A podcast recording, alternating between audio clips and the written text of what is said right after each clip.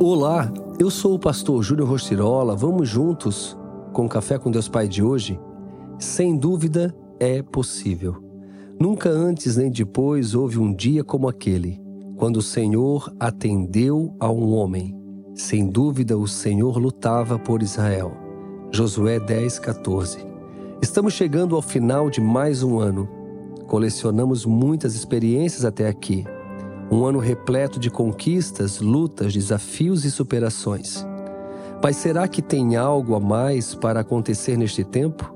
Quais expectativas você tem para os últimos dias do ano? O tempo estava se esgotando para Josué, mas ele teve fé e experimentou o milagre de Deus no campo de batalha. É inimaginável ver o movimento natural astronômico da Terra ser alterado para permitir que uma nação pudesse vencer uma batalha. Hoje conhecemos o movimento heliocêntrico, tendo caído em desuso o geocentrismo. Todavia, isso não afasta nem diminui a ação de Deus em favor de Israel. Assim como Josué, nos próximos dias, você terá a oportunidade de mudar a sua atitude e atrair o favor de Deus sobre o seu tempo. Não importa como você começou, o importante é como vai terminar.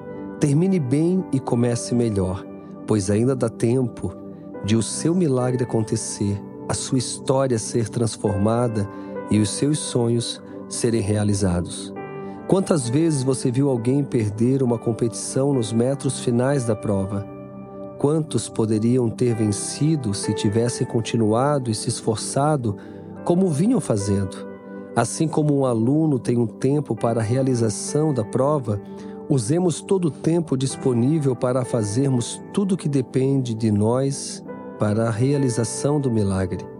Pois, no que depender de Deus, certamente Ele o fará.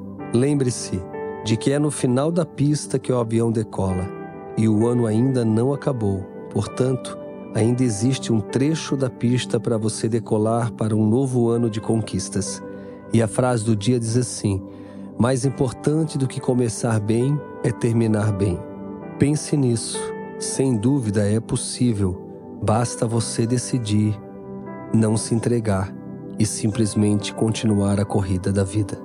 Fica aqui o meu abraço, meu carinho e tenha um excelente dia.